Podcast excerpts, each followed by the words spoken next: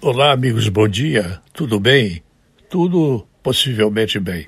A pandemia está mostrando que nós não precisamos de aperto de mão. Não, não se impressione com a chamada para o assunto, porque você vai logo entender. Eis algo que pensei que nunca eu diria. Aspas. Donald Trump estava certo, correto, em 1997, pelo menos, sobre apertos de mão aspas de novo. Os japoneses estão certos, escreveu o supostamente avesso a germes Donald Trump com a coautora Kate Borner no livro Trump, The Art of the Comeback. Eles ficaram um pouco preocupados e fazem uma reverência rápida depois de terem ficado separados, formal e muito bonita a reverência, a fim de reconhecer a presença um do outro. Gostaria que desenvolvêssemos um costume de saudação semelhante na América, no Brasil.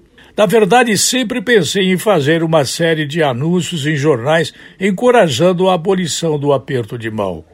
Na verdade, Donald Trump, em 97, disse isso no livro.